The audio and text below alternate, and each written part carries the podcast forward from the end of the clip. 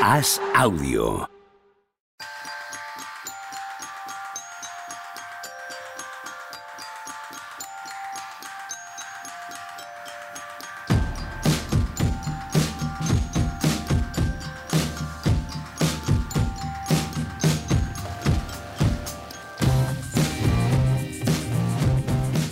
Hola, ¿qué tal? Hoy estamos a 11 de diciembre del año 2023 y resulta que es lunes. ¿Qué pasa, Juan Marrubio? ¿Cómo estamos? ¿Qué tal? Muy bien. Ya te veo, exudando alegría por un lunes por la mañana. Librando a pesar de lo que os contaba off the record. Ah, Sí. hoy trabajas también. No, no, y no trabajo, pero eso es lo mejor. Por eso te decía que, Sí, sí. dado que te veo aquí, hoy trabajas también. Juanma, eh, que está librando, aunque no os lo creáis porque estáis escuchándole, claro. Tony Vidal, ¿qué tal? ¿Cómo estás? Muy bien. Quitándole el hueso al perro para que no tengamos mucho follón, pero. Sí. ¿No sería al revés? ¿No, sería menos follón si tiene el hueso? No, no, no, no. no. Joder, no porque está entre, uno que libra y está aquí y el otro que... Te cambia todo lo que creías saber de los perros. ¿no? Totalmente. O sea, todo mi universo se ha vuelto del revés.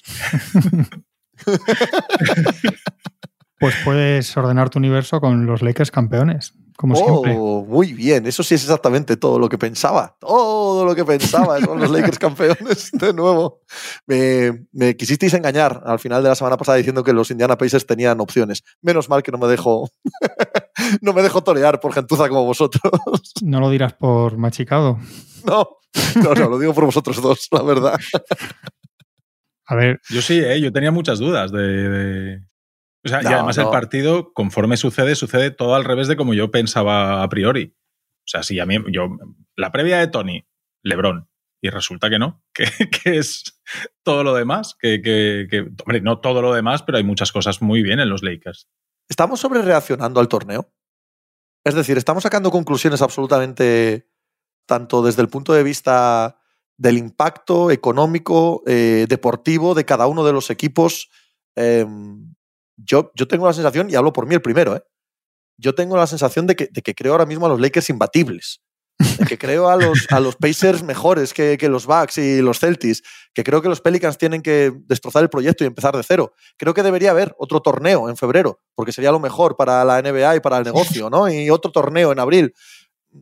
Me noto claramente sobre reaccionando. Luego he mirado con detenimiento los números de audiencias, he mirado el impacto, he mirado eh, algo los partidos, no es que los haya revisitado, pero los he mirado de lejos de nuevo y yo, bueno, eh, es, es claramente eh, la grandeza de esto que han montado, el hecho de que estemos sobre reaccionando todos, yo ya insisto, el primero, pero creo que todos los demás, y, y que está bien y que nos estamos divirtiendo mucho, pero yo creo que estamos sacando conclusiones poco exageradas todos.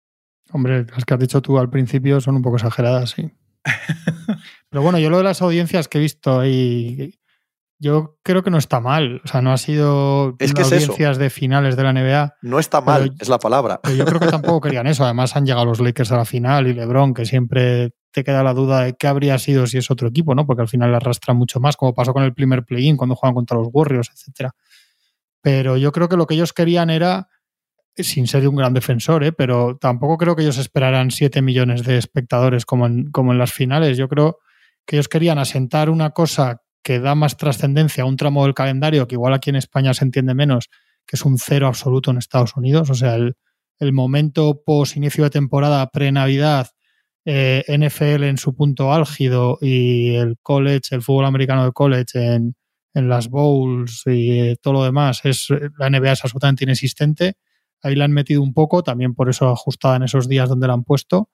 Y, y yo creo que le están diciendo a los socios televisivos con los que se sientan a hablar a partir de unos meses que tenemos esto, tenemos el play-in, tenemos otro cambio en el All-Star y los que haga falta hacer y tenemos unas nuevas normas en el convenio para que los jugadores salgan a jugar. Esto es lo que tenemos aquí. Yo creo que en ese sentido el, eh, sí les ha funcionado sin ser un, una, una, barbaridad de decir eh, de nivel finales de la NBA, ¿no?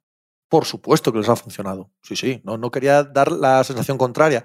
Solo digo que eh, me veo envuelto en, en, una sobredimensión un poco excesiva.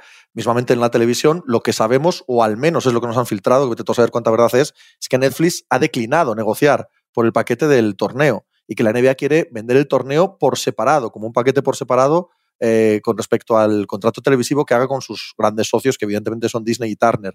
Em, bueno, bien, perfecto, faltaba más. Es parte del negocio, pero miras el, impacto real y ha sido eso, lo que decías tú, no está mal, está muy bien, está mejor de lo que había. Eh, a nivel deportivo ha sido muy entretenido, muy divertido. Creo que nos estamos todos completamente de acuerdo, ¿no? Pero noto eso, me noto como, como en una sobrevaloración perpetua, permanente, y, y en este caso también. A mí, para ser la primera vez que se hace, yo creo que está muy bien. Es decir, yo creo que es una cosa que a medida que ha ido pasando el torneo, ha ido tomando, se le ha ido prestando más atención, porque además el drama del ganar y dejar de competir por ganar la copa, pues aumenta. Ha sido la semana del torneo. Yo creo que para ser algo que no se había hecho nunca, que es algo que se acaba de implantar por primera temporada, que, que no ha coincidido con grandes rivalidades, sino que ha aparecido por ahí equipos de poco tirón mediático, etcétera, etcétera. Yo creo que deben estar bastante contentos. Y el hecho de que lo haya ganado LeBron y de que lo haya ganado los Lakers es una muy buena semilla para que el año que viene esto sea un poquito más todavía. O sea, yo creo que a medida que ha ido pasando el torneo, ha ido para adelante y creo que a medida que más se vayan jugando más torneos, va a seguir hacia adelante, va a seguir creciendo. Yo en lo que más de acuerdo estoy es en lo último que has dicho, en lo de LeBron, LeBron y los Lakers. Que lo hayan ganado los Lakers y que el MVP ha sido LeBron, lo legitima de tal manera que, sabiendo cómo es el gran patriarca, el gran padrino de eh, la mayoría de jugadores de la liga, y siendo los Lakers, evidentemente, la franquicia emblema de la competición, eh, sirve de cabeza tractora absoluta para todo lo demás. Y que esa sobredimensión que yo eh, noto, y puedo estar perfectamente equivocado, la justifica todos los Lakers los Lakers, o sea, los números de los Lakers, el seguimiento de los Lakers, cuándo se venden las entradas, si están los Lakers o no, el hecho de que LeBron eh, le interese tantísimo y lo que obliga a todos los demás que vienen detrás de LeBron a seguirle, creo que esa parte es la más real de todas. Creo que, que puede estar bien, eh, iba a decir tranquilo, Adam Silver no es la palabra tranquilo, sino orgulloso y aplaudiendo a LeBron por lo que ha hecho. Y Adam Silver, claro, como escenificación de los 30 propietarios, no como él a título individual. Son los Lakers y LeBron los que le han dado a esto el, push definitivo a, convertirse en, y estoy de acuerdo también, un gran éxito, ¿eh? que a mí me entienda mal, yo no estoy criticándolo, al revés. Yo sí que creo que a nivel deportivo, la semana pasada se habla mucho de baloncesto y de los partidos, y eso también me parece un, éxito, de los partidos en sí mismo, de los, lo que decíamos el otro día, que, que, creo que lo decías tú, Pepe, que estábamos hablando de como si fueran partidos de playoffs, sí, sí. El que tiene que hacer este para ganar a este, no hemos hablado de, de esa Clavin, no hemos hablado de Anunobi Siakam, no hemos hablado de quién es agente libre o las rondas de draft que no sé quién. Y eso para lo que conocemos de lo que se ha convertido el globo NBA, para mí es, ha sido una semana refrescante y positiva. También en ese sentido. Que sí, que sí, yo, hay muchas cosas que no me, ya sabéis que no me gusta demasiado tampoco, que, que nos lo fuercen tanto y todo, todo, muchas cosas no me gustaban, pero luego en ese sentido sí me, aparte estoy muy contento quizá por el resultado final también, pero, pero sí me... Pero no notáis que en lo deportivo también eh, sobredimensionamos cada uno de los partidos, cada una de las derrotas y victorias. Es que yo creo que menos la final, todo lo demás es, es eh, cuadra bastante con todo lo que veníamos viendo de la temporada, de cada uno de los Pero mira, la final, la final, a mí, eh, y, y, yo hablo en primera persona, yo veo la final y digo, hostia, mm, los Lakers tienen un juego interior como muy pocos tienen en esta liga. Los Indiana Pacers no pueden defender ese juego interior los aleros de los Lakers tienen una presencia física extraordinaria en defensa. Tienen un tamaño con, el que no van a poder muchos equipos. Eh, creo que en el oeste hay poca jerarquía ahora mismo. Creo que hay muy, poquita, eh, muy poquito equipo claramente superior a nadie. Bueno, es que los Lakers para mí ahora son el favorito a jugar las finales de la NBA. claro, según, según reflexiono eso, reflexiono que hace una semana me parecía que era un equipo pues como otros cinco o seis. Entonces soy yo el primero que estoy sacando conclusiones excesivas de un solo partido o de una sola semana. A eso es a lo que me refiero. Pero también las eliminaciones a un partido son así. Los partidos de eliminación. Esto nos pasa también mucho con la NFL, por ejemplo. No tienes más muestra. Sí, pero no tienes más muestra para saber. Sí, pero no tienes más muestra para saber. Si esto fueron a cinco partidos, pues estarías pensando que va a hacer Indiana en el segundo, si van a tal o cual. Así te quedas con la cosa del día que juegan y ya está. Yo tampoco lo veo muy. O sea, bueno, si crees que los Lakers van a jugar las finales seguros, sí me parece exagerado. Lo creo. Pero. pues ya sois dos aquí, creo. Y no, lo digo por, y no lo digo por Tony. Pero Machicado ya lo creía antes de ver ni un solo partido.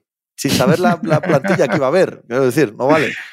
Pero los Lakers hemos estado toda esta primera parte de temporada diciendo que volvían a aparecer estos Lakers de todos lesionados, tal, y de repente estos Lakers que juegan la final se parecen ya bastante, empiezan a coger esa forma de, lo que piensas de los Lakers en pretemporada, es decir, que estén todos que esté Vanderbilt, que esté Hachimura, aunque en la final el impacto de Hachimura es muy malo, pero que estén todos. Realmente, a excepción de Vincent, eh, todos los demás en los Lakers estaban mejor o peor, con más rodaje o con menos, pero los Lakers están en ese proceso de ser lo que ellos pensaban ser a principio de temporada.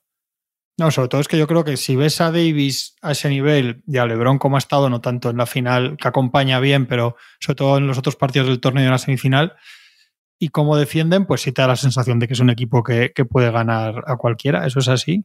Lo que pasa que, claro, también es diciembre, no es mayo con seis meses más de baloncesto encima. No son eliminatorias así de parte una tras de otra. También es un formato bueno para ellos. Acababan de volver todos los lesionados. Tampoco habíamos visto. Es que, claro, eh, la realidad es que Cam Redis ahora mismo es uno de los descubrimientos del año. Parece, yo no pensaba que iba a decir esta frase, pero a nivel defensivo es, es, una cosa bárbara, una cosa que los Lakers no tenían. Entonces, cuando se ponen Steve Vanderbilt y tienen detrás a, a, Davis, que en vez de tener que hacer la defensa, de, de defender a, a, toda la defensa, depender de él solamente, eh, hacer lo que él hace mejor con los otros por otro lado, es una, es una defensa aplastante. O sea, realmente te parece fácil lo que hacen porque hacen lo que cuando lo ves fácil, pero Boston Celtics no pudo hacerlo, Milwaukee Bucks, o sea, nadie ha podido hacerlo contra Indiana. Los pero ¿cómo va a ser llegan, fácil? O sea, claro. que ganan un partido, meten el primer triple en el tercer cuarto. Sí, llegan y pierden, 20, pierden 20 balones. O sea, que ni siquiera les sale ¿Eh? bien las cosas como en, como en semifinales, ¿no? Que mete cinco triples Prince y tal. Y, y, Indiana llega al minuto 46 de partido sin meter 100 puntos. Eso es una locura. Pero es que tú has visto a los Lakers así ganar un anillo. Es que yo creo que eso es un poco lo que, pasa también. Es que hace tres años, que no es tanto, los Lakers ganan un anillo exactamente con lo que vimos ayer. Con quintetos muy grandes, con una defensa brutal, con con Davis más o menos así. O sea, tú has visto esto ganar un anillo y entonces eso te trae igual a ti, Pepe, flashbacks delicados. Muy pero, muy, pero es verdad que es que meten, meten 86 puntos en la pintura, 86-44 y cogen. Mm. Y la diferencia en rebotes no, no, la tenía por ahí apuntada, no la veo ahora, pero es, pero es brutal. Y vi un dato es que a mí me, es, parece, me parece que la semana de baloncesto de los Lakers es extraordinaria. Este, este equipo. Extraordinaria, de verdad. De equipo que gana, además. Claro. O sea, es, un, es, una fórmula que es lo que os digo, que ves ganar y que sabes que eso, si estos están bien, que es mucho asterisco por la edad de Lebron y demás, pero si están así, pues sabes que pueden ganar. Eh, tiran 40, este es el dato que tenía apuntado, 45 tiros en el aro, meten 34, pero es que 8 de los 11 que fallan los rebotean ellos en ataque. O sea, hay tres tiros de los Lakers en el aro en todo el partido que, que, que coge el rebote Indiana Pacers. Es que es imposible, no les dejan correr en ningún momento, defienden bien a Halliburton. Bueno, eh... No pensaba yo que íbamos a empezar hablando de baloncesto, pensaba que íbamos a hablar de grandeza, de Lebron, pero bueno, yo encantado. Para que veas que la sobrereacción está en todos los ámbitos, amigo mío. Ahí, sí ahí, hay que hablar de grandeza, ¿eh? Hay que hablar de grandeza, aunque también lo hemos dejado intuido en el principio de la charla. Esto, todo esto, eh, lo que lo eleva es la grandeza. Lo que lo eleva es la grandeza de Lebron y la grandeza de los Lakers. Esto es lo que, lo que hace que el torneo aparte de todo el éxito intrínseco que ha sido, porque lo ha sido, se eleve aún más. Esto en, otras circunstancias habría sido aún más sobre reacción de los que estamos metidos en el ajo con respecto a la realidad. Ahora, cuando es Le Lakers y cuando es LeBron el que está ahí en el medio, es una mirada mucho más global al campeonato. Por eso digo que tienen que estar aplaudiendo con las orejas los otros 29 propietarios, aparte del de los Lakers, aparte de Jenny Bass desde que salió esto llevamos buscando argumentos y motivos que motiven a los, a los equipos a ganar. Y, Jorín, yo creo que que lo haya ganado los Lakers y que lo haya ganado LeBron es algo que el resto de equipos el año que viene han de decir, ah, no, no, oye, que esto se tiene que ganar. Y creo que LeBron el año que viene va a volver a estar mmm, con el cuchillo en la boca para llevarse dos de dos y seguir poniendo sellos ahí con su nombre eh, atados al título. Entonces, yo creo que es muy bueno para la liga, muy bueno para el, para el torneo y eso, yo, creo que les ha salido la jugada absolutamente redonda. Yo en la crónica del periódico la titulaba La Copa del 17 más 1, para hacer un guiño precisamente a esto ya nuestros amigos que también tienen 17, 17 títulos en el otro lado del país. Y porque el mismo porque, país, ¿no? No estamos, no estamos cambiando no, de país. Bueno, ni pues de... yo estoy emocionalmente estoy en, en, en, San, en, Los Ángeles ahora mismo, Pepe. Ajá. Pero sí, hombre, yo si queréis os pego un discurso tremendo, pero es que ya, ya os dije el otro día que me gustaba mucho cuando veo a los Lakers así, que me gusta que estén, o sea, es, hay gente que, que a mí gente que me escribe, alguno que conocéis por aquí, que tiene la sensación de que los Lakers se tropiezan con ellos mismos y se caen al suelo y en vez de caerse al suelo se caen en, en las finales y en los títulos y, y, la realidad es la contraria. Me parece una franquicia que, pues que llega el momento, entre medio de muchos altibajos, a ti te... Es que tú te pones a pensar, yo estaba pensando ayer en hace un año por estas fechas, acordaos de cómo estaban los Lakers hace un año por estas fechas. ¿verdad? Con todo el lío de Westbrook, con todos lesionados, jugando con unos quintetos que te daba la risa cuando lo veías, a 8 o 9 partidos del 50% de victorias. Eh, joder, es un equipo que, de una manera o de otra se reencuentra y, y, y, compite cuando hay que competir. Y, y eso lo tienen en parte en, en, el ADN y en quiénes son y en, en tomarse las cosas en serio. Uh -huh. Y yo creo que hay, que hay, yo creo que estamos viendo que hay un tipo de jugadores jóvenes, sobre todo, y de aficionados a la, que, que, todo lo relativizan y todo les da igual. Y, yo lo que, lo que creo que tienen que preguntarse es, es qué narices quieren, ¿no? Porque parece que hay gente que solo le vale o, o ganar anillos todos los años, que no lo hace nadie, porque mucha de la gente que critica, pues pasa lo de siempre, luego ves que se critica, también porque son los Lakers, también muchas, muchas de las relaciones negativas también son porque son los Lakers, ¿no? El, criticar las celebraciones y tal, y gente que dice que ya, como la burbuja, que esto ya no vale para nada en cuanto ganan estos, ¿no? Entonces, yo a esa gente, sobre todo, que a mí me da absolutamente igual ¿eh? lo, que, lo que diga cada uno, pero lo que les preguntaría es, ¿qué queréis? ¿No queréis que la gente se tome en serio los partidos? ¿Se los han tomado en serio? ¿No queréis que intenten ganar cosas? Intenten ganar cosas. ¿Qué queréis? ¿Ganar todos los años? Tampoco queréis ganar. No sé, ¿qué queréis? Tener, hablar siempre de San Presti y de sus 28 rondas de draft. Es que no sé qué. O sea, yo hay cierta gente que no sé si va a cambiar la mentalidad y, eso incluye a ciertas jugadores jóvenes y estrellas jóvenes, lo que hablábamos el otro día. ¿Qué quieren ciertos jugadores para no decir, bueno, pues ya está, pues chico? Y los Lakers no suelen estar ahí. A veces la cagan gravemente, como con Westbrook, pero la cagan por, por, intentar, por intentarlo, ¿no? No sé si van a hacerlo de Lavino o no y y porque a mí me huele que lo van a hacer y, y como de cagada va a ser, pero, pero, pero andan ahí, a ver, y a veces te sale y a veces no. Y igual llegan a mayo y están así y, y los Nuggets no están bien y ganan la NBA, o igual se lesiona Davis y, y Palman en primera ronda, yo qué sé, pero, pero, pero, pero cuando había que estar han estado ahí otra vez y hasta la foto. Y Lebron dijo al acabar, dijo esto hay una cosa que no te quitan nunca, que es cuando eres el primero en algo, ¿no? El resto de récords te lo pueden quitar. El de más puntos ahora, pues algún día alguien igual se lo quita. No lo tenía él, claro ni difícil. nada, de verdad. No lo tenía claro ni nada. Es verdad, es que lo tenía. Pues es que esto lo hablamos desde, desde el, primer día, día, que pusieron sí, la idea sí. encima de la mesa, dijo. En cuanto esto... lo fateó, dijo tal, pero es verdad, pues bueno, igual esto. Pero que sí, que sí, claro. Igual esto en tres años lo quitan, como han cambiado el All-Star 20 veces para pa volver otra vez a lo mismo, no lo sabemos. Pero igual se establece y es una cosa noble y estupenda de un clásico de la NBA dentro de 25 años, pues ahí, pues ahí estás tú ya ganado. Es que, chico, tampoco ¿qué vas a hacer? Pues intentar ganar cuando tienes que jugar. no sé. Yo creo que nos morimos con esto. No, ¿eh? no, no, creo que haya nadie que esté en contra de, y de eso que has celebrarlo, hecho. pues que lo celebren, coño, que aquí tampoco ha dicho nadie de los, y menos de los Lakers, coño. O sea, es que, joder, si hay un equipo que de verdad no va a hacer exageraciones por ganar esto, son los Lakers que tienen 17 anillos. Pero por, precisamente por eso deberían los demás mirarse en el espejo. Pero, chico, Pero vamos que a saquen ver. a, mí, que saquen. Esto es lo que hablábamos, y es que a mí me recordaba, leyendo a cierta gente, incluso periodistas, eh, no digo aficionados, criticando. Eh, cuando, cuando se criticó, ¿os acordáis hace un par de años a los Timberwolves por celebrar que se clasificaban para playoffs? Pero deja a la gente, tío. Si lo que, si lo que, si lo que estamos criticando todos es, es, cuando hay cuatro vestidos de calle en el vestuario, claro. en el banquillo comiendo pipas. Totalmente. Joder.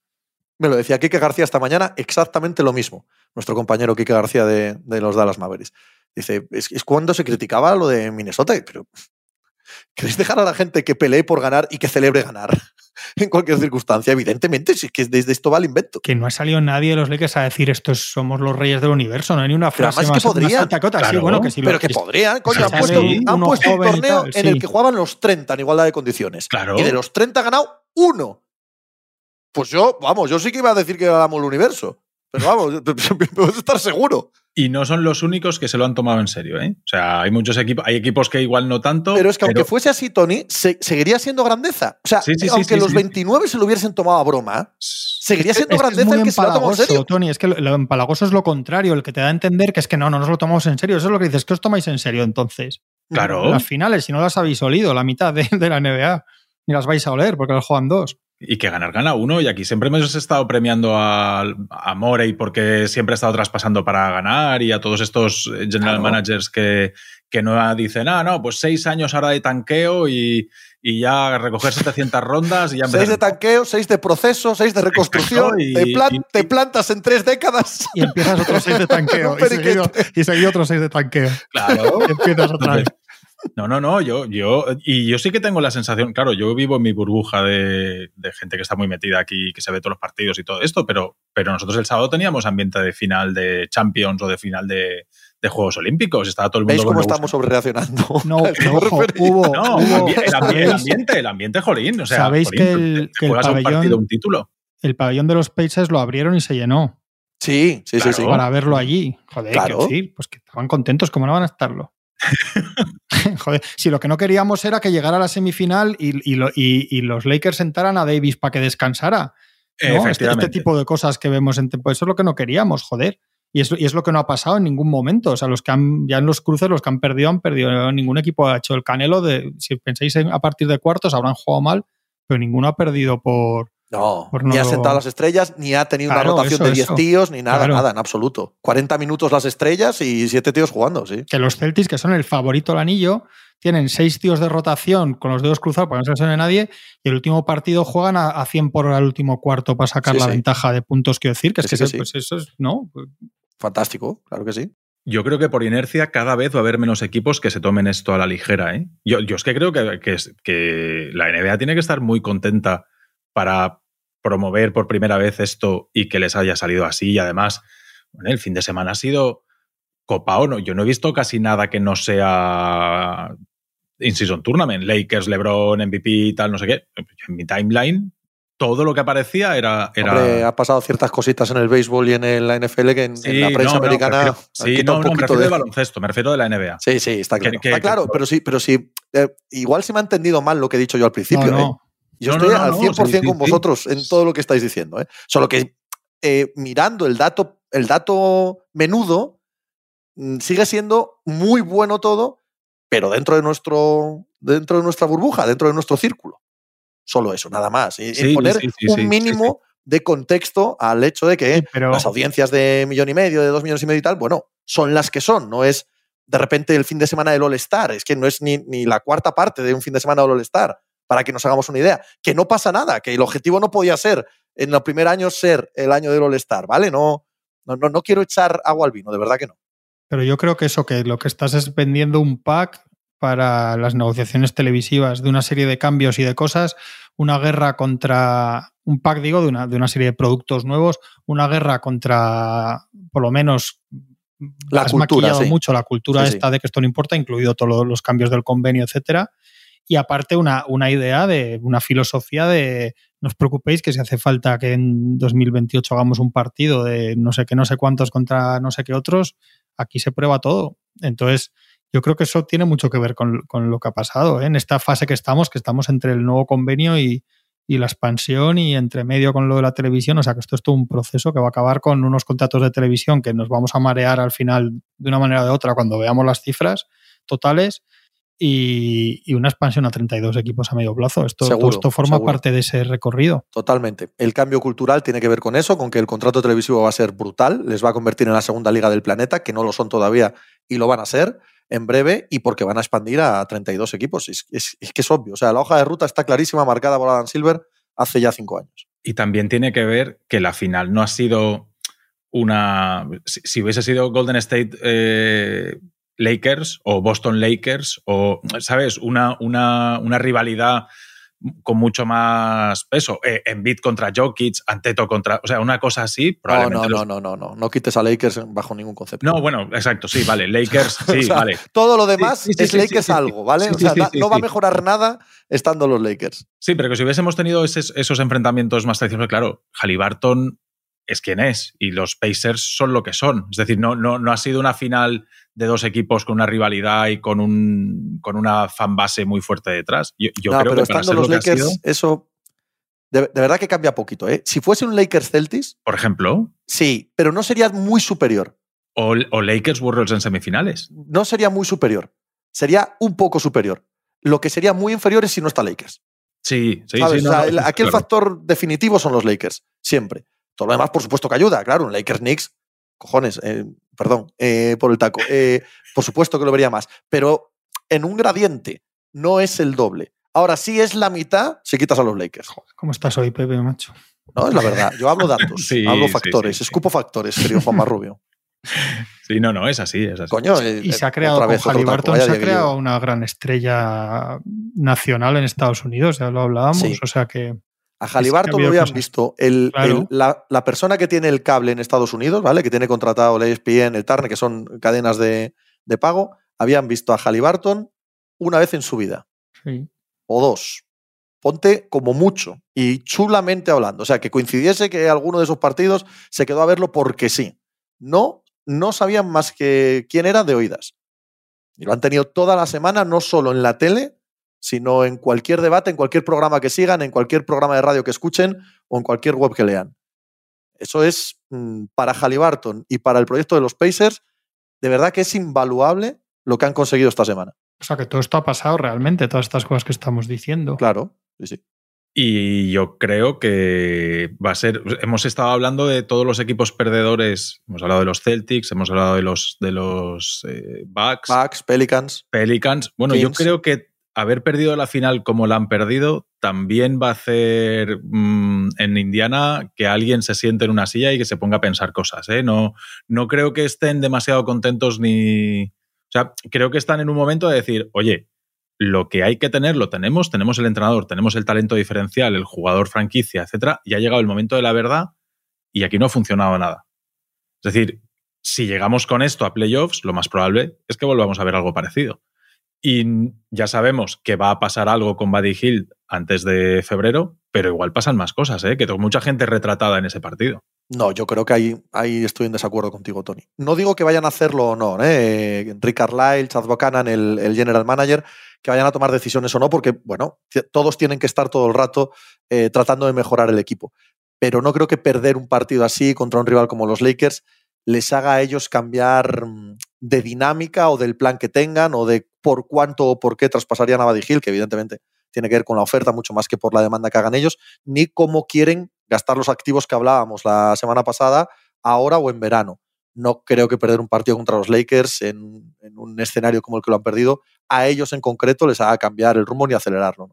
Pero no sé si habéis escuchado que dijo Wojnarowski que están moviendo, removiendo para sacar un alero fuerte defensivo y tal. Con lo ya lo dijeron antes de la final eso. claro, todo el mundo, cuando alguien dice esas palabras, mira para Toronto. Y hubo, a- han dicho que han ofrecido, que ofrecieron, han ofrecido ya rondas y tal, y que Toronto rechazó por Anunobi y eso, o sea que están ahí con el tema Anunobi, Siakam. O sea que van por ahí Yo los creo que tiros. ellos necesitaban una prueba de ver realmente a la hora de la verdad que tienen y se ha llevado un buen tortazo y dicen, ah, vale. Evidentemente el, el espíritu y el alma del equipo es lo que es y todo va de la mano de, de Halliburton, pero lo que hay alrededor no nos podemos plantear dar el siguiente paso adelante con lo que tenemos. O sea, el, el partido de Miles Turner es para, para, para no sé, no sé cómo definirlo, pero el partido de Miles Turner, evidentemente tienes a- al Anthony Davis de la buena versión, pero es que Miles Turner está lejísimos de ser lo que venía siendo durante toda la temporada. En el instante que le han apretado y ha tenido que tomar un poco de responsabilidad, siempre hemos hablado aquí de quién es el segundo mejor jugador de, de los Pacers. Pues bueno, era uno que no teníamos muy claro y es Mazurín. Mazurín es el, el, el Yo segundo. sí lo tenía claro, que quede claro. Sí, a, a- a largo plazo, Pepe, pero esta temporada tuvo dos semanas buenas al principio y después se Sí, estaba sí. diluyendo, se había ido otra vez al banquillo. Sí, sí, sí. eh, Carlisle había sido duro con él y Claro. ya te dice cosas, claro. Pe- Pero cuando llega el momento de sacar el carácter y decir, oye, esto hay que sacarlo para adelante, él, eh, de, todo, de todo lo que no es Halliburton, él es el que llega. Y a Halliburton también igual hay que pegarle un tirocete de orejas y decir, oye, en una final tú no te puedes plantar en, la- en el descanso con cuatro tiros a canasta y tres balones perdidos. Lo siento, Pero, pero... un proyecto como Indiana, en absoluta construcción, con un jugador en tercer año, que van 12-8 por encima de cualquier expectativa, que están en la final del torneo también por encima de cualquier expectativa. Si por un partido contra un equipo que a muchos nos parece candidato al anillo, vamos a sacar estas conclusiones, sería para volverse loco cada No, día. pero el primer partido serio, Pepe. Bueno, primero no, han ganado a Max y a Celtics, también eran serios y eran eliminatorios. No, hombre, no. ¿Cómo vas a, poner en jaque todo un proyecto por un partido, tío? No, eh, hablo de aprendizaje para ellos. Evidentemente, Halliburton y Mazurín es aprendizaje. A lo demás, sí que dices, oye, tengo a estos dos, los otros no les valen. Sí, Yo creo que el otro lo sabían exactamente igual antes de este partido. Creo, ¿eh? Tengo la sensación. Y desde luego tienen activos, lo hablábamos la semana pasada, como para hacer movimientos. Y no se van a quedar de brazos cruzados. Todo lo que puedan van a ir, pero no por ganar o perder este partido, sospecho. Yo creo que Turner ha bajado, sobre todo defensivamente, del ideal que tenemos de él y de lo que era en su momento, cuando toda la NBA lo quería, cuando se hablaba de pivots para traspasos, etcétera. Y Halliburton es que le defienden muy bien con jugadores óptimos para eso, porque claro, también ayer se vio un poco lo que le van a hacer a Indiana en cuanto jueguen playoffs o cosas, lo que van a hacer los equipos, los que tengan jugadores como, como Redis y Vanderbilt y compañía, pero lo que van a intentar Espero que habléis bien de Ham, ¿eh, Juanma? Yo no hablo mal de Ham muchas veces, ni bien, ¿eh? es que no sé, yo Ham me parece un señor que pasa por ahí, pero no lo digo como una crítica tampoco. Pero a mí me parece de Ham, yo lo poco que es que no tengo mucha idea en todo este tiempo, porque entre lesiones, que si Westbrook aquí, Westbrook allá, lo que el equipo no puedes comparar el de noviembre del año pasado con el de playoffs. O sea, no sé muy bien quién es Darwin Ham si me preguntan. Pero, o sea, si, si, se va de los Lakers y alguien de otro equipo lo va a fichar y me dicen, si te parece un acierto, diría, pues la verdad es que no tengo ni puta idea pero a mí me parece que lo hace muy buenos planteamientos defensivos, sobre todo, y lo, y lo vuelve a hacer con jugadores que son ahora mismo muy, muy, muy buenos defensores. Pero, pero Indiana es lo que se va a encontrar. Y yo viendo el partido pensaba, ellos, su objetivo es evitar que durante años les pase a Halliburton lo que le pasó a los Blazers con Lillard. Que no encuentren forma de que en cuanto le hacen esas defensas tan agresivas, lo obligan a soltar el balón a un jugador tan dominante tal, que no encuentren forma de tener alternativas. Los Blazers se abrazaron un proyecto dos enteros así, pensando si era mejor tiradores, defensores, otro creador, no sé qué, no sé cuántos, y no encontraron nada. Los Blazers van a tener que encontrar algo ahí, porque básicamente los Lakers lo que hacen es que no pueda tener ni el balón en las manos, en las manos claro. Barton, que lo tenga que soltar, y, y, se acabó como pensábamos que podía pasar, pero lo que os decía, pero tampoco, pero tampoco habían sabido o podido hacer otros hasta, hasta el sábado. Sí, pero estaremos de acuerdo en que, aunque no ha pasado, en una serie a siete partidos entre Indiana Pacers y Milwaukee Bucks o entre Boston Celtics, no hay color todavía. No, claro, claro, claro. Eh, eh, que la sobredimensión del torneo les haya llevado a jugar la final no significa que haya nadie en su sano juicio que piensa que los Indiana Pacers es uno de los dos mejores equipos de la liga o que está pensando ahora mismo en ganar el anillo este año. No, no, no, no, no. No, no tiene sentido. Claro, eh, entonces han conseguido una cosa muy buena, pero evidentemente son un equipo con enormes limitaciones. Pero ahora mismo en el este mm, están en el, en el, segundo escalón. Claro. Sí, sí, el que estaban antes del torneo. sí, pero, pero creo que hay limpieza por detrás. Quiero decir que creo, sí que creo que de la gente que había en el segundo escalón, ahí hay gente que no, que no acaba de funcionar. Hablo de Cleveland, hablo de Atlanta, hablo de equipos que están ahí en un sí, bueno, un poco lo que decíamos desde el principio de temporada, que, eran bastante grises todos ellos, ¿no? Y además, poco atractivos, ¿no? Eh, poco excitantes. Sin embargo, Orlando y Indiana estaban en el lado de la excitación. Sí, pero si juegas siete partidos Cleveland con Indiana, tendría que ser favorito Cleveland. Sin duda. Y tendría que ser un. Que no digo que vaya que ahora les mismo les ganaran, pero tendría que ser favorito y tendría que ser un, un golpe muy, muy fuerte para los Cavaliers perder eliminado con un equipo como los Pacers o como los Magic en playoffs que, puede, puede, pasar ahora mismo, pero, es que no partían del mismo sitio en, octubre, claro. Yo, estando de acuerdo que por nombres sí, cuando te vas al análisis más, más deportivo dices, es que los Cleveland Cavaliers no tienen la defensa exterior que, tiene, que te llevó ayer el, sábado los Lakers. ¿eh? no, tiene casi nadie. Claro, lo de los Lakers no lo tiene casi nadie en ese sentido. La, cantidad de, de, gente fuerte, alta, rápida, grande para defender que tienen las posiciones de alero, ¿cuántos equipos tienen en la liga? y para atacar. Por eso 86 puntos en la zona. Porque, porque, sí, pero bueno, eso, eso, eso, ya deviene mucho más de Anthony Davis. Pero lo otro, lo otro es replicable noche tras noche. Mm. Otro, el aspecto defensivo físico de, de Lakers es, es, imponente. Ahora, luego, claro, si además tienen al Davis del otro día, entonces ¿quién los para en la zona también, no? Pero eso ya depende más de, la irregularidad que hemos visto en el físico de Davis en los últimos años. Sí, los Lakers es lo que os digo. Si es que es el patrón, si es que cerrabas un poco los ojos y estabas viendo el, equipo de los playoffs del último anillo que ganan en muchas cosas, con el añadido del, picante en ataque que te da el Rips del otro día o el Rips del último tramo de temporada, porque es verdad que empezó muy mal. Se dijo que venía tocado del Mundial y eso cansado, y es verdad que, hay que creer que puede ser eso lo que le pasaba porque, porque ha mejorado mucho después y el otro día, o sea, los, aquellos Lakers que ganan no tenían siquiera un, un anotador, creador de, de, banquillo como, como Reeves. Tenían otras cosas que este equipo no tiene y sobre todo tenían a LeBron con tres años menos y a aquel Davis que metía triples, pero, pero no tenían eso. Y, y eh, claro, eh, es que simplemente que no lo van a tener nunca, pero o no creo, si Vanderbilt, que no lo va a tener nunca, metiera tiros y Redis metiera tiros, los Lakers ganarían el, el anillo. Correcto. Pasa? Puedes decir también si Hachimura los metiera todos. Pero que esa, que esa, es la película de 2020, ¿eh? En 2020 que sí, que sí, que es, sí. que, es, que, si Danny Green y Caldwell Pope meten los tiros, que es que por eso me recordaba.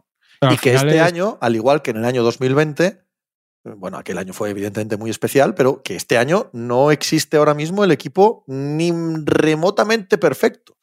Sí, o sea, no existe y, y ningún el... equipo que cojas y digas, es que necesita que todo vaya tan tranquilo y ganan. No, bueno, a todos ellos hay que hacerles este análisis que acabas de hacer tú, Juanma. A Sí. todos ellos. Y Es que para que Boston gane tienen que estar los siete sanos, meter los triples de Rick White, ta, ta, ta. Para que Denver gane tienen que estar todos sanísimos, el otro haciendo triples dobles con 40 puntos todas las noches.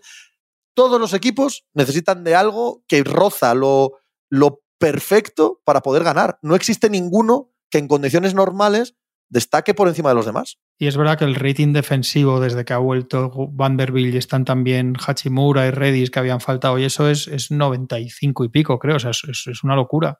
Entonces, algo hay ahí, que te vas a quedar con la duda de los problemas en ataque, pero luego en, en playoffs ya sabemos que, que se juega de otra manera y, y- y que si está LeBron bien y unos días de Reeves, otros días de Davis, otros días de no sé qué, si es que es lo que os digo, si esto, si esto lo hemos visto. Ahora, ahí yo creo que empiezo a ver claro que van a hacer lo de Lavin. Es que me, me tengo el, el pálpito ya ¿Y clarísimo. por qué? Porque yo creo que ellos echan más la cuenta de que, de que con los puntos, con lo que tienen y los puntos de Lavin, si se, si se pueden quitar solo a Hachimura y a Russell y Rondas, creo que, creo que esa es la cuenta que están echando ellos. Eh, Pero vamos, es una impresión que me da gordísima. Yo que no soy nada, pero nada fan de Zach Lavin y que ahí creo que habría un coste de oportunidad muy serio porque con el mismo paquete podrías hacer cosas mucho mejores. Desde luego, Lavin es bastante mejor, es bastante mejoría sobre D'Angelo Russell. ¿eh? Hombre, sí. Eso, eso también lo creo. Sí, Eso lo que creo es que es Y mucho con más. nosotros al nivel que hemos visto, perdona Tony un segundo, eh, Hachimura evidentemente es redundante en este rol que estamos hablando de exteriores defensivos. La cuestión es sostenible. Tú sabes que Lavin todas las noches va a estar ahí. Y Russell tiene días excelsos que dices, o incluso dentro del partido hace cuartos.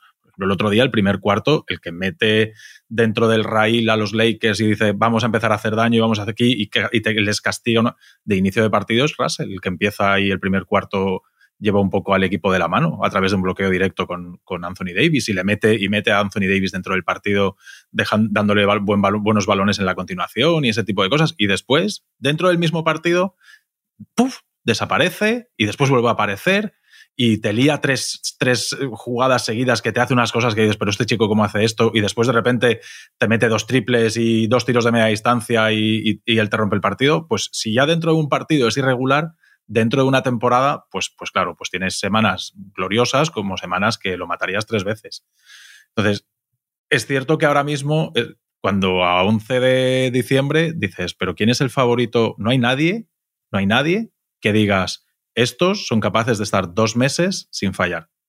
O sea, no tienen la Nadie, nadie. No hay nadie, pero en ningún sitio, o sea, ni los que No. pensábamos a principio de, de Desde Los Nuggets están dejando dudas, eh, los Están Celtics dejando hemos dudas. visto... Aquí, aquí quisiera yo abrir un, un debate. Eh, están dejando dudas porque estamos viendo a, por primera vez a Jokic jugando mal en qué? ¿En ¿Cinco años? Sí. Eh, eso no lo habíamos visto. ¿Es algo que va a suceder de aquí en adelante? ¿O es un cansancio que dicen los americanos, cansancio del campeón, el momento en el que, bueno, eh, tienes un bajón y ya lo recuperas en febrero y demás? Porque es una pregunta, creo que absolutamente clave para la temporada. Sí. No para los Nuggets, sino para toda la NBA. Eh, Para el hecho de que estemos viendo algo al- sin precedentes en la última era, que es a Jockey jugando mal. Sí, yo sí, para rematar esto lo que decía Tony, yo creo que de Angelo, que a mí yo tampoco soy ningún defensor de Angelo, ni mucho menos, me hace gracia porque es un chuflilla, pero no me parece nada de otro mundo.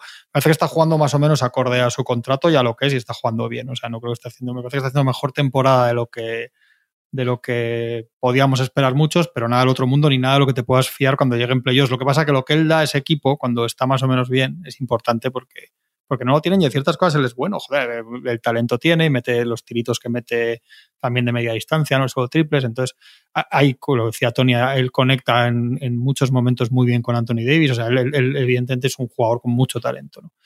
Pero yo creo que yo tengo la duda, mi duda es Hachimura, porque es verdad lo que dice Pepe, que en ciertos quintetos, tal y como juega LeBron, te acaba sobrando. Pero también es verdad que en ciertos momentos de playoff, sin tener la capacidad para defender por fuera, etcétera, de Vanderbilt, él puede estar en pista y Vanderbilt no, porque él puede anotar. En determinado momento él tiene cierta capacidad para meter tiros o para, meterse sus puntos en el aro, y Vanderbilt y seguramente Redis no. Entonces, hay una cuenta ahí, pero es verdad, y yo creo que la BIN hay que ponerse en un término medio de situaciones extremas, porque hay gente que, que dice que con la BIN los Lakers son imparables, pero también, y es una chorrada, pero también hay mucha gente que parece que la BIN es, un jugador que no se juega al baloncesto, entonces yo creo que hay un término medio que, que, rascar, pues claro, como era lo que hablábamos el otro día, están ganando los Bulls sin él y tal, pues bueno, hay una narrativa ¿Se puede pensar que él puede llegar ahí, centrarse, hacer lo que tiene que hacer al lado de los otros dos? Bueno, siempre hay gente voluntarista. A mí me dan mucho miedo estas cuentas porque al final los jugadores tienden a ser lo que son, pero es verdad que, en suma un talento como el de Lavin y un anotador como el de Lavin para los Lakers seguramente pueda ser más que de Hachimura. Yo puedo entenderlo, a mí me da mucho miedo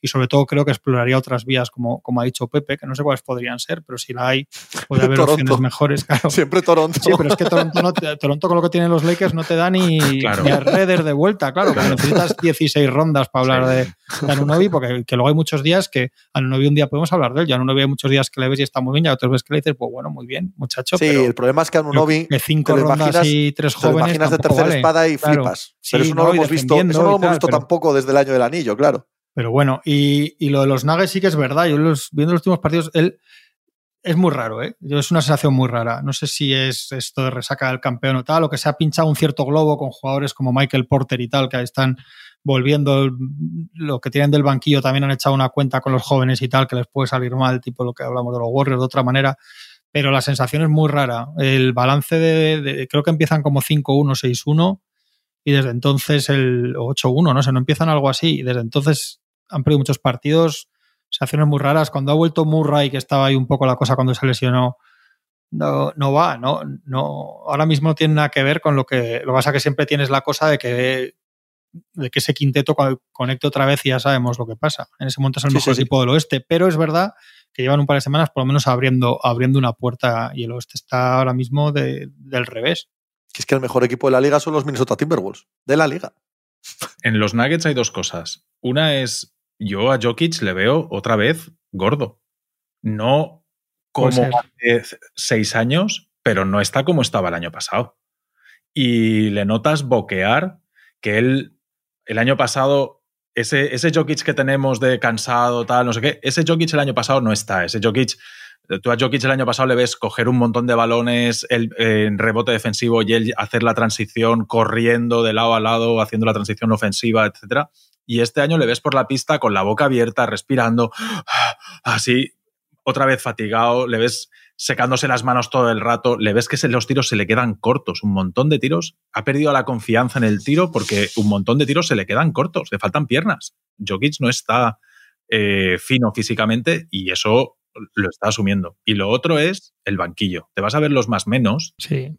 y ves que los titulares están casi todos en positivo en casi todos los partidos y en casi todos los partidos los, reservas están en negativo, pero exagerado, ¿eh? Todos en positivo los cinco y los cuatro o cinco que salen del banquillo, todos en negativo.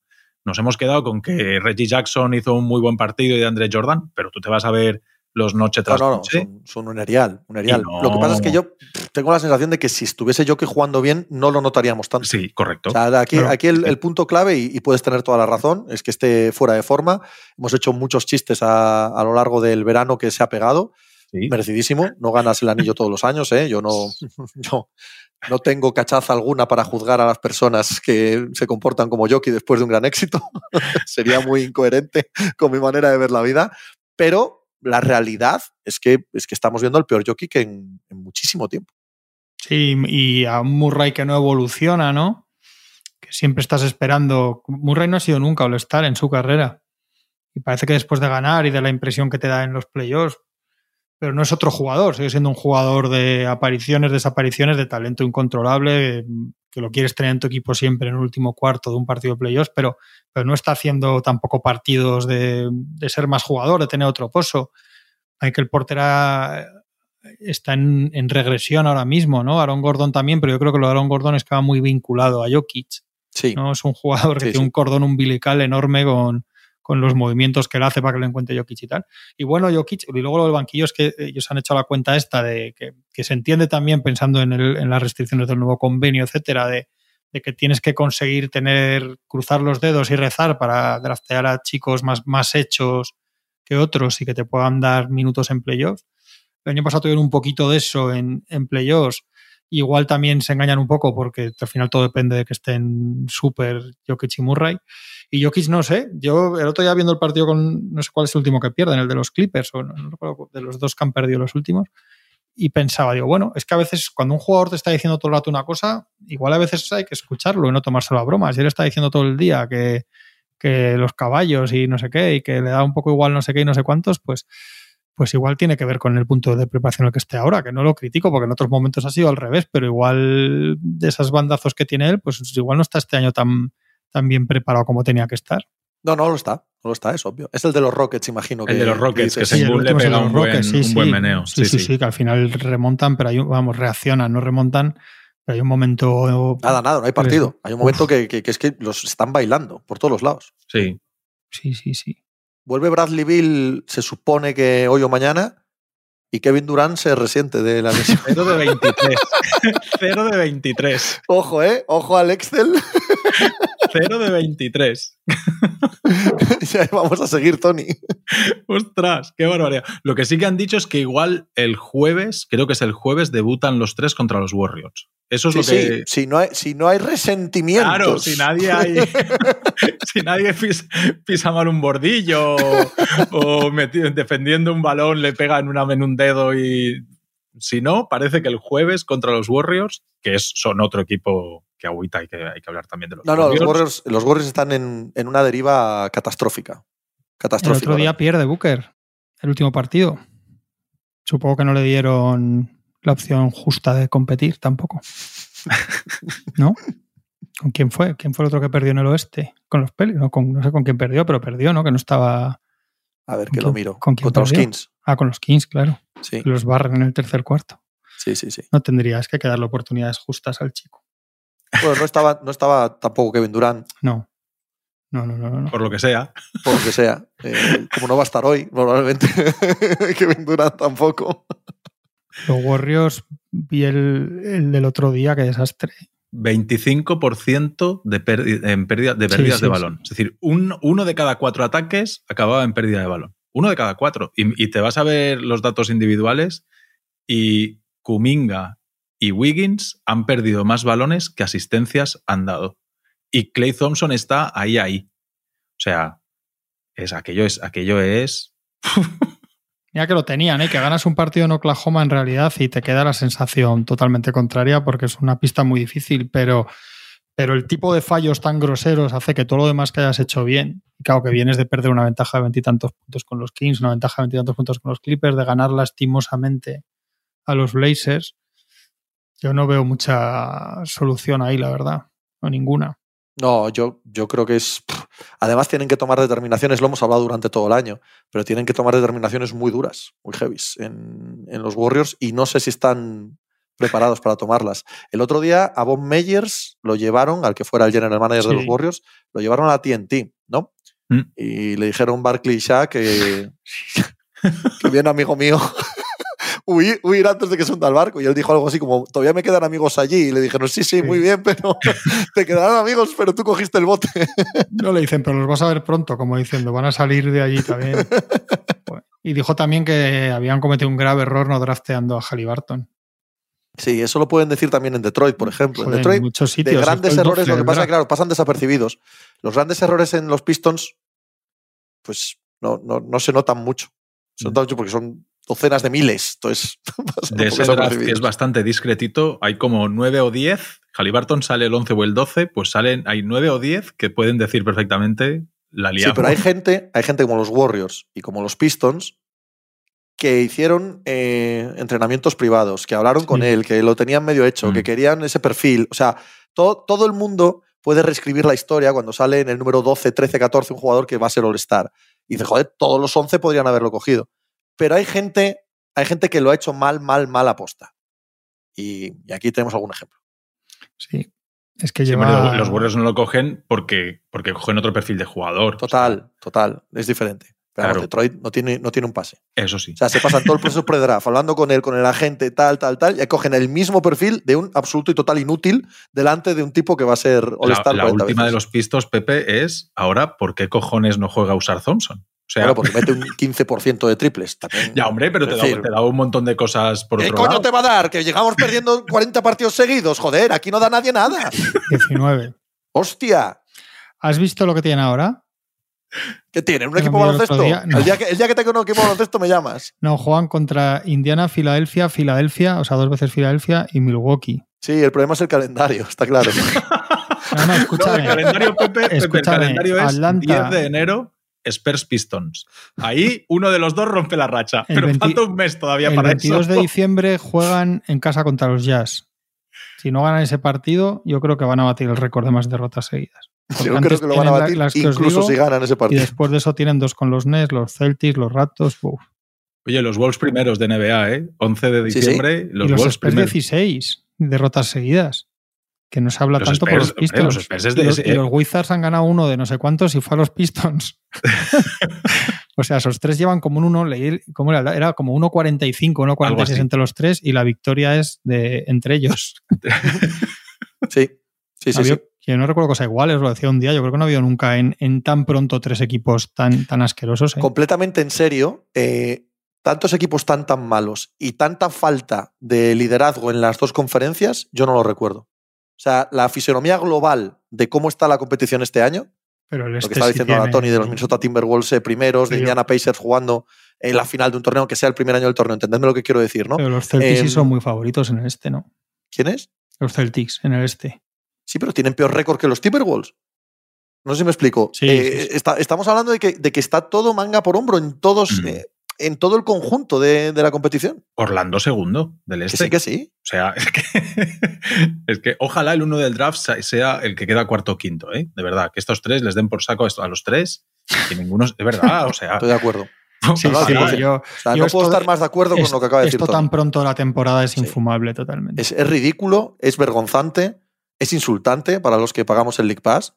La mayoría de nosotros lo pagamos porque somos aficionados de un equipo y queremos ver a ese equipo es, una, es una puñetera vergüenza. ¿Quién me iba a decir a mí que dos meses después de, que empiece a jugar Bayama no me apetece ver a los Spurs? Claro, es que es no me apetece nada. Es terrible, hombre. ¿Cómo vamos a perder el tiempo con eso? Joder. No, no. No, no, no. Absolutamente intolerable. Y yo no sé en, en, San Antonio ni en Washington, imagino que más o menos igual. Aunque bueno, ya sabéis que tengo mis dudas con el tema de San Antonio por Popovich. Desde luego en Detroit está todo ardiendo, ¿eh? Sí, no sí, es, no es aquello de creemos en el proceso, hay que dejar madurar y tal. Está de verdad en, en Twitter Pistons y en mm. el entorno, está todo de ahí hay que echar, hay que echar hasta, hasta el que pasa la mopa. O sea, que no quede ni, ni Perry en este equipo. Acá de la mitad de la gente, ahora se lo cargaba. Acá de Cunningham, en Detroit. Que sí, que sí. En términos generales, de verdad. En términos generales Está, está todo de traspasen todo, vendan todo, echen a todo el mundo, aquí que no quede nadie. Es que se paga un precio de gente, que tú lees a gente que se cree que esto puede simular los partidos como en el PC fútbol, pero que es que es muy duro. Tener, los partidos se juegan y es muy duro. Muy, muy duro. Muy desagradable, terrible. Los Spurs tienen el peor Este año están haciendo el peor rating del tercer cuarto. El año pasado, en toda la temporada, el peor tercer cuarto era Miami Heat con un menos 156, creo que era, y San Antonio en 22 partidos lleva ya menos 140 y algo. O sea, el año pasado hicieron el peor cuarto de la historia, este año están con los terceros cuartos. Y el primer, y el primer cuarto está en el decimosegundo de la liga, ¿eh? O sea que empiezan el partido y compiten. Y son mitad de tabla. Y después, es que no se puede decir partido, por, Washington. pero mira, dentro de lo malo, Washington es el único que está, digamos, en el en el primer año, ¿no? De reconstrucción total. Sí, sí, sí, sí. Es verdad que antes se ha tirado otros cuantos haciendo el canelo y mal, pero bueno, lo que es la reconstrucción total de la salida de Bill y tal es el primer año. Es que los Spurs llevan unos cuantos Este y va a los ser el quinto más. año de no jugar playoffs. Los El Spurs. quinto año de no jugar playoffs, San Antonio, y los últimos años han sido 32, 33, 34 y 22 victorias. Para Detroit es el quinto siglo sin jugar playoff. No, y que tienes un 1 del draft, un 4, un 5, un 7. Joder. Duren también era lottery, ¿no? Era 12, Sí. 14. o- sí, sí. Y los Spurs igual, lo que pasa es que tampoco han tenido tan altos hasta que le ha tocado este. Bueno, y como tienen a este, yo creo que te- eso te atempera porque dices, bueno, este como Banyama va a ser muy bueno igual, pues bueno, más o menos, pero, pero lo de Troy es- insólito. ya no es ni el segundo mejor de este draft. Estadísticamente, con los ratings estos que tienen los americanos para sus ran- rankings y tal, el mejor es Holgren y el segundo es Hackett. Uh, Sí, sí, que, que Ausar Thompson no era, te lo decía yo también, si me preguntabas. Ausar, Ausar estaba cuarto o quinto con Lively. Sí, sí, sí. Muy de. Angelo Hachimura y dos rondas, y os quitamos el problema, ¿eh? De buen Banyama rápidamente. Pues necesitamos Yo, un base. yo- Conforme yo la sí os lo acepto, si puede ser. Sí, Juanma, de llama base puede yo, ser sí Hachimura, acepto. ¿no? De base, de base puede ser Hachimura, si Yo- ponéis yo a sí Sohan de base. No, yo los pistas me parece insólito, ¿eh? me parece de verdad, o sea, de- me parece que estamos viendo ahora uno de los peores equipos de la historia, de verdad. De verdad, de verdad. O sea, es, Sí, sí, sí, es, lo, lo que es. lo que es. lo Que leí el otro día, yo no, no joder, haciendo el otro día que escribí de ellos algo que estaba por la noche trabajando, que habíamos hablado de los años del contrato de Monty Williams, pero no de la pasta. O sea, que yo no me acordaba que era tanta pasta que Sí, si sí, entrenador mejor. o, sea, o sea, es No, para no. decirle, mira, vaya usted a, a, a- Los dos está entrenadores haciendo. mejor pagados de la liga, estamos hablando de ellos, ¿eh? Son Monty Sí, Williams y eso es Popovich. bueno, Sí, pero es intolerable ¿eh? que, a- que un tío que, Hombre, claro que es tiene intolerable. ese contrato no sepas ni quién pone la rotación o lo que decía Tony, porque quita este, porque pone al otro, qué pasa con Ivy, que no sepas nada con un tío así. Es para decirle, mire, cojo usted la puerta y hasta luego. ¿sabes? ya, ya. Claro, no puedes. Ahora le das los 70 kilos. Sí, sí, sí. claro. el, día, el día que se va por la puerta, ¿sabes? Sí, sí, sí. Terrible. Ahora, son dinero de Tom Gors, no son dinero de la franquicia ni del espacio salarial. Así que si se lo quieren dar y mandarlo al carajo, Ni tuyo. Aquí se. El mío- un poco mío sí. Un poco mío sí, que llevo muchos años pagando a la NBA. Así que un pelín, pelín, pelín mío sí que es. Tu ¿vale? pequeño. Sí, mi pequeña parte no me acaba de gustar. No te voy a engañar. Hasta luego. algo-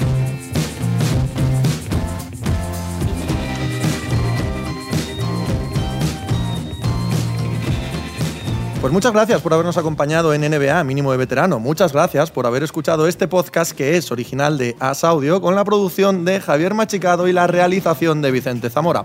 Síguenos en redes sociales arroba asaudio para no perderte nada y recuerda que puedes escucharnos en la sección de podcast de as.com, en la aplicación del diario As o en tu plataforma de audio preferida. Un saludo de Pepe Rodríguez con la compañía de Tony Vidal y Juan Marrubio desde la redacción del diario As.